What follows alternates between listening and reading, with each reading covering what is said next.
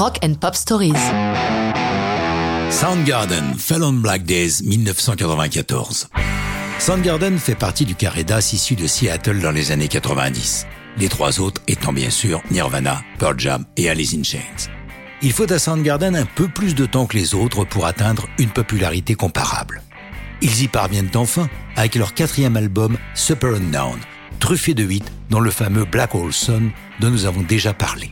Aujourd'hui, nous nous intéressons à Fell on Black Days qui sortira en cinquième single. Notons que cet album est d'une noirceur rare. On y parle de toxicomanie, de suicide et de dépression. C'est d'ailleurs le sujet de Fell on Black Days. Chris Cornell n'y va pas par quatre chemins lorsqu'il l'écrit. Quand il parle de dépression, c'est en connaissance de cause, puisque plus jeune, il a souffert d'une grosse déprime.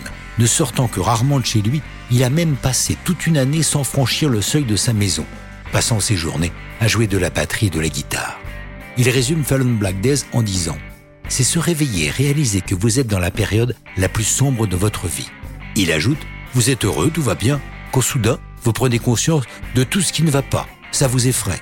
Il n'y a pas quelque chose en particulier qui vous déclenche ça. Juste un jour, vous comprenez qu'en réalité, tout merde dans votre vie. Il met longtemps à écrire cette chanson, puisqu'elle est née trois ans plus tôt. Mais pourquoi si longtemps alors qu'il a dès le début le thème de la chanson et même le titre? Parce qu'il n'arrive pas à trouver une musique en osmose avec son texte. Il le dit.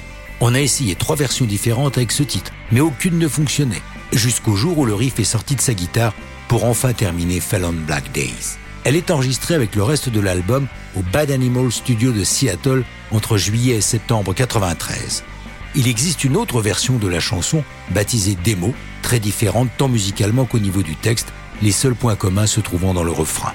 Cette version démo est jouée une fois, le 8 janvier 95, lors de l'émission de radio par satellite du groupe Pearl Jam intitulée Self Pollution.